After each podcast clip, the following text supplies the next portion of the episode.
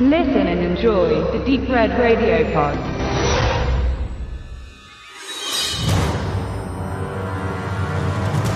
Sinbad befindet sich mit seiner Verlobten, der Prinzessin Parisa, auf dem Weg nach Bagdad, wo die Heirat vollzogen werden soll. Als sie auf dem Seeweg unterwegs an der Insel Kolossa Halt machen, geraten sie unversehens in einen Konflikt mit einem riesigen menschenfressenden Zyklopen. In einem mörderischen Kampf können sie das Ungeheuer mit der Hilfe des Magiers Sokora besiegen, der dafür einen Djinn aus einer Wunderlampe beschwört. Allerdings geht die Lampe verloren, als das Schiff des Magiers sinkt und er mit Sindbads Mannschaft gezwungenermaßen nach Bagdad segelt. Als sein Wunsch nach einer baldigen Rückkehr nach Kalossa, um die Lampe zu finden, vom Kalif von Bagdad abgelehnt wird, greift er zu einer drastischen List. Er schrumpft Prinzessin Parisa in eine feenhafte Größe. Sindbad, der Verzweiflung nah, bittet Sokora um Rat. Und diese weiß Abhilfe. Mit der Schale eines Eis des Riesenvogels roch, könnte Parisa zurückverwandelt werden. Und dieser lebt natürlich auf der Insel Kolossa. Und so macht sich Sinbad auf eine gefahrvolle Reise, um seine geliebte Pariser zu entzaubern und muss sich nicht nur des Zyklopen erwehren, sondern sich mit allerlei anderen Fabelwesen herumschlagen. Die Einführung des Zyklopen ist schon fast ikonisch und ein Aha-Erlebnis sondergleichen. Ein imposante Kreatur in einem Harryhausen-Projekt, das den damaligen Monsterfilm neu definierte. Doch der Zyklop stellt nur die Spitze des Eisbergs dar.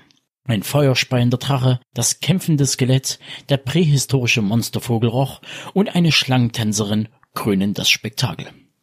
Jedes Modell ist absolut umwerfend und erst die Technik dahinter. Als kleiner Bub sitzend vor dem großen Schwarz-Weiß-Fernseher meiner Eltern bei Kakao und Keksen zogen mich die Harryhausen-Filme in ihrem Bann. Seit ich damals Karre Zehmanns Reise in die Uhrzeit sah, war ich von den Möglichkeiten des Geschichtenerzählens mit großartigen Bildern angezogen und wollte, dank des Dinosaurierparks Klein Welker um die Ecke, auch so etwas erschaffen.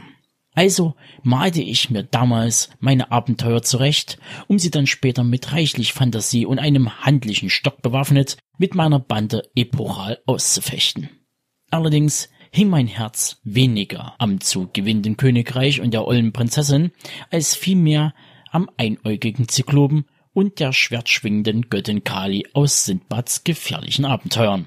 Ich sah mich Seite an Seite im Kampf mit Jason gegen die Skelettkrieger, der scheinbar auch Sam Raimi begeisterte und zu Army of Darkness inspirierte, und zu guter Letzt mein persönliches Lieblingsmonster, erschreckend in Szene gesetzt, die Medusa in Kampf der Titanen. Harryhausens letzte Effektarbeit fürs Kino und wohl düsterste Kreator, vor allem wegen der Licht- und Farbgestaltung, die sehr an Mario Bavas Vampire gegen Herakles aus dem Jahr 61 erinnert.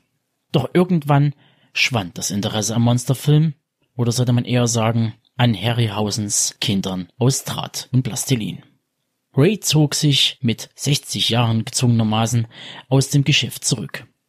Da Ende der 70er bzw. Anfang der 80er Jahre der Computereinzug in die Filmproduktion hielt. Sein Erbe jedoch ist unvergessen und wird liebevoll von der Ray und Diane Harryhausen Stiftung gepflegt, restauriert und für die Öffentlichkeit aufgearbeitet.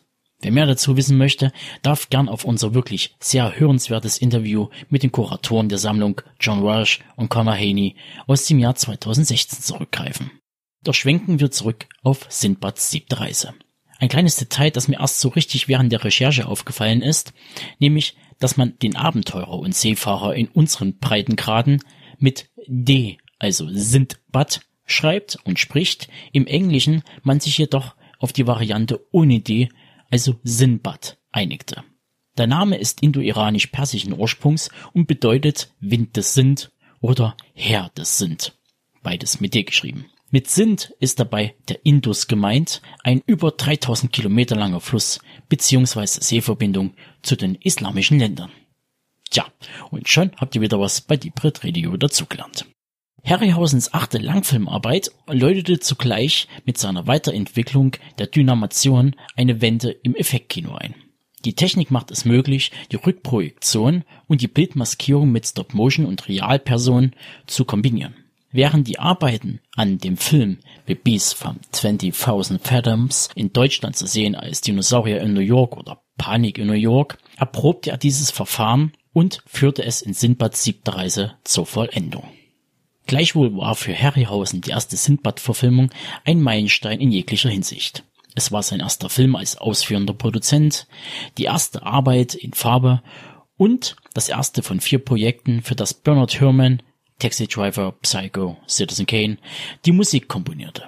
Sinbads siebte Reise ist nicht nur ein abenteuerlicher Märchenfilm für Jung und Alt, vollgepackt mit Monstern und reichlich Magie, darüber hinaus war er auch sehr erfolgreich an der Kinokasse. Bei einem Budget von gerade einmal 650.000 Dollar, das wären heutzutage inflationsbereinigt knapp 6 Millionen, spielte er allein in den USA und Kanada das knapp fünffache, also rund 3,2 Millionen US-Dollar ein und ermöglichte Ray noch gut zwei Jahrzehnte die Welt mit großen und kleinen Monstern ins Staunen zu versetzen. Nun komme ich zu meinen abschließenden Worten. Sinbads siebte Reise, aka The Seven Voyage of Sinbad, ist ein wirklich sehenswertes Monsterabenteuer, das zwar in Bezug auf Skript und Darsteller etwas angestaubt wirkt, Overacting und steifes Agieren gehen hier Hand in Hand, jedoch wissen Catherine Grant als Prinzessin Parisa und Toron Thatcher als Sokora der Zauberer sehr zu gefallen. Aber am Ende bleiben die wahren Hauptdarsteller die Fabelwesen wie der Riesenzyklop oder Roch der Vogel. Hier bekommt man Handwork at its best in kompakten 88 Minuten. Und somit gebe ich eine klare Empfehlung für Sinbads siebte Reise. Doch nun muss ich eine Warnung aussprechen. Das aktuelle deutsche Release von Explosive Media ist nicht zu empfehlen. Finger weg. Das Label hat sich scheinbar dazu entschlossen, weder auf die HD-Abtastung von Sony aus dem Jahr 2008 noch auf die exzellente 2K-Restaurierung des britischen Labels Powerhouse Films Limited von 2017 zurückzugreifen.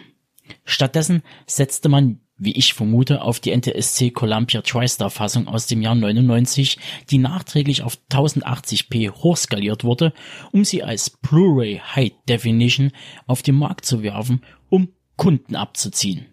Es ist eine Beleidigung für das Auge, und da muss man noch nicht einmal Cineast, Filmnerd oder Fachmann sein, um das zu erkennen. Weich gezeichnet, dunkel und grau kommt das Release daher. Es fehlt an einer Farbkorrektur, dem natürlichen Filmkorn und einem Mono-Audiospur. Und über das nicht vorhandene Bonusmaterial lege ich den Mantel des Schweigens. Ich hoffe inständig, dass irgendwann ein würdiges Release den Markt erobert. Vielleicht kann sich ja Cape Light, Turbine Medien oder gar Koch Media, der große Bruder von Explosive Media, der Harryhausen Retrospektive annehmen. Leider ist die UK Sinbad Trilogie von Powerhouse restlos vergriffen und man muss mittlerweile tief in die Tasche greifen und bei eBay und Co. bis zu 450 Euro zahlen. Gleiches trifft auch auf das Sony Release zu, wenngleich sich dieses im Preis zwischen 30 und 80 Euro bewegt. Also, schaut, dass ihr ein günstiges Release ergattert oder wartet mal wieder darauf, wenn die siebte Reise im dritten läuft und kuschelt euch mit euren Kindern, am besten ab 10 Jahren oder ohne, mit einem heißen Kakao in der Hand aufs Sofa.